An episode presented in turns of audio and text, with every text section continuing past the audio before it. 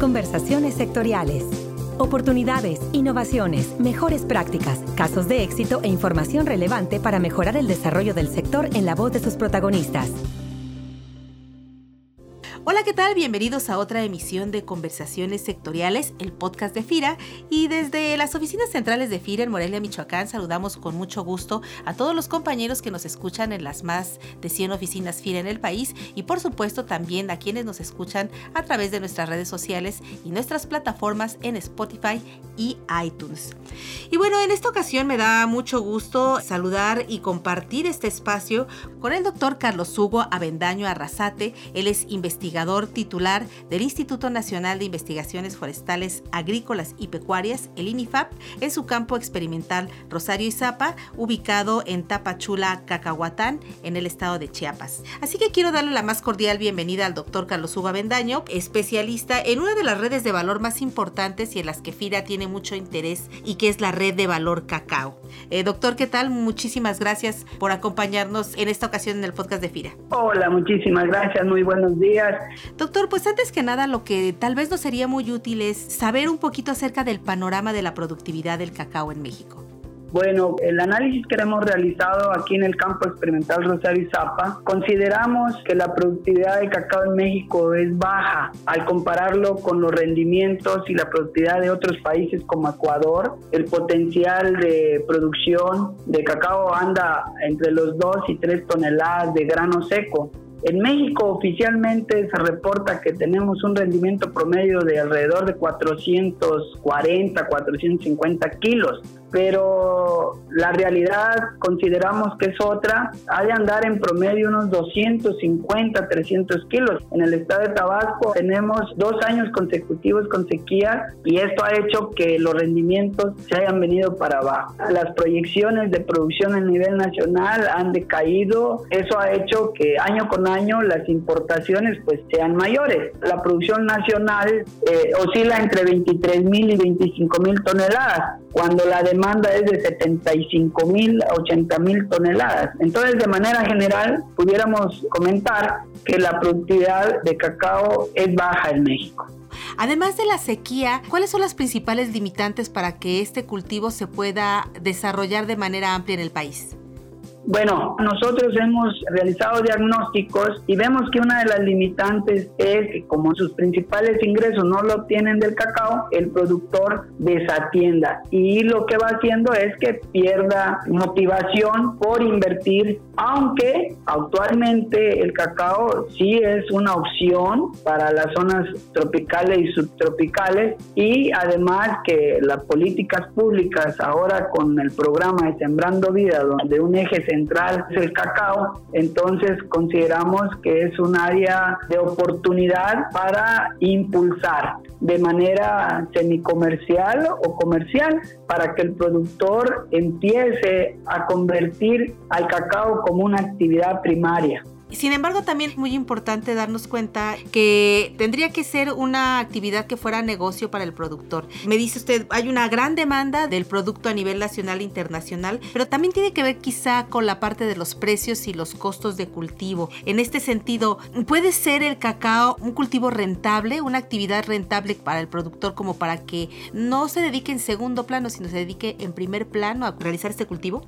Consideramos que sí y el reto precisamente los trabajos que desarrollamos aquí en el campo experimental Rosario Zapa es buscar materiales que produzcan al menos una tonelada de grano seco por hectárea. Consideramos que con una tonelada para arriba el cacao empezaría a ser rentable. Y prueba de ello es que muchas empresas extranjeras están volteando a ver a México, se están estableciendo produciendo ya algunas hectáreas considerables bajo sistemas de producción tecnificados con riegos, altas densidades y es donde creemos que puede ser un área de oportunidad para aquellos productores que empiezan a ver como negocio el cultivo de cacao en conjunto con las fuentes financieras que pudiera impulsar a este cultivo. pero también mencionábamos que el manejo de enfermedades en particular la moniliasis y, mancha negra, sí es importante que, sea considerado en este programa de impulso al cacao.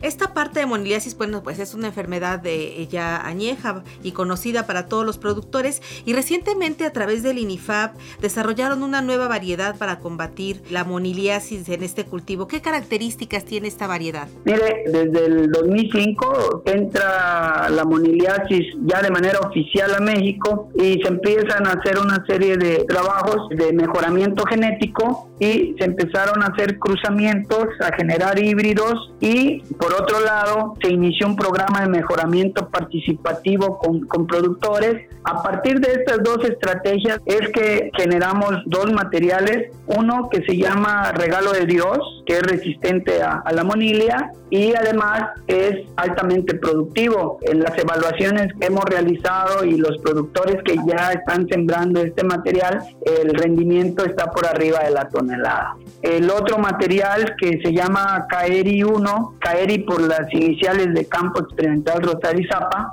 es un producto del cruzamiento de dos materiales resistentes a moniliasis. También se caracteriza por tener una muy buena tolerancia a la monilia y con rendimientos de 800 hasta 1000 kilos. De ahí para adelante, todo va a depender del manejo que se le dé al cultivo.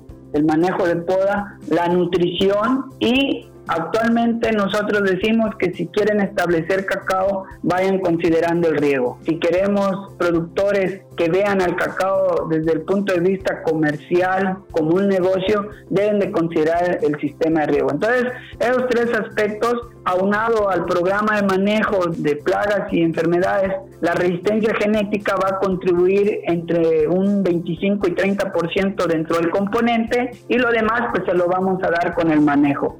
Estas dos variedades que son Caeri y Regalo de Dios, ¿cómo pueden los eh, productores acceder a este tipo de variedades? El Caeri 1 y Regalo de Dios vienen a complementar variedades que ha generado eh, el CATI en Costa Rica, como es el CATI R1, el CATI R4, el CATI R6, y lo tenemos disponibles aquí en el campo experimental Rosario Zapa a través de varetas portayema. La manera de mantener la identidad genética de, de estos materiales es a través del injerto. Una vareta puede tener de 5 a 6 yemas para que el productor injerte en sus viveros. El costo por vareta, por tallema, es de 70 pesos, puesto aquí en el campo experimental Rosario Zapa. Aquí los productores nos hacen la solicitud de 15 a 20 días, dependiendo en el desarrollo fenológico de los jardines clonales. Y una vez que hacen la solicitud, se empieza a preparar la planta para cortar las, las varetas por tallemas. Promedio, nosotros aseguramos de 5 a 6 yemas que les viene saliendo entre 10 y 12 pesos una planta. Entonces, en realidad, nos nosotros andamos promoviendo que el productor debe entrar con la mentalidad de que la base para una buena producción pues es el material genético. Entonces sugerimos que invierta y dentro del paquete tecnológico esté considerado el material vegetal, porque eso va a asegurar la producción.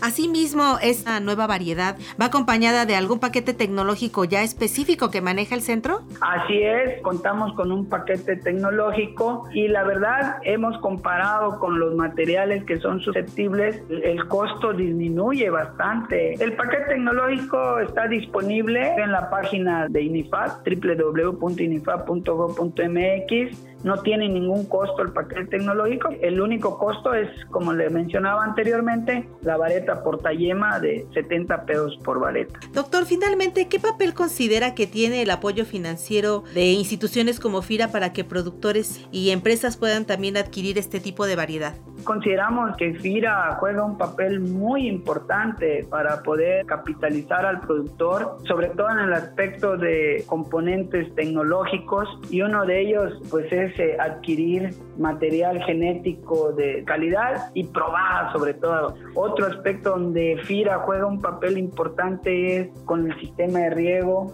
con el financiamiento a todo lo que es el establecimiento y la etapa preproductiva, que estamos hablando de hasta los tres años, donde empieza a producir el cultivo de cacao. Entonces, FIRA va a jugar un papel preponderante, sobre todo con aquellos productores que quieran ver al cacao como un negocio y que en realidad el cacao de México por su calidad y aromas. Muchos chocolateros gourmet están solicitando el cacao mexicano. Pues agradecemos al doctor Carlos Hugo Avendaño Arrasate, investigador titular del INIFAP, por habernos compartido esta información muy importante acerca de uno de los cultivos más importantes en el sureste de México, que es el cultivo de cacao. Doctor Carlos Hugo Avendaño, muchísimas gracias por su participación en el podcast de FIRA. Agradecerle la invitación y pues invitarlos a que nos visiten aquí en el campo experimental Rosario Zapa. Nos va a dar mucho gusto que nos visiten, que vean las innovaciones tecnológicas las variedades, además de las que mencionamos, los cacaos criollos que estamos impulsando mucho y nos va a dar bastante gusto. Y a todos ustedes que nos escuchan, agradecemos como siempre el favor de su atención, no sin antes invitarles como siempre a que nos envíen sus comentarios y sugerencias a la cuenta de correo enlace desde la oficina central de FIRA en Morelia, Michoacán, se despide de ustedes Cecilia Arista, deseando como siempre que tengan una excelente jornada de labores. Hasta la próxima emisión. Este podcast es una producción de la Subdirección de Promoción de Productos y Servicios de FIRA.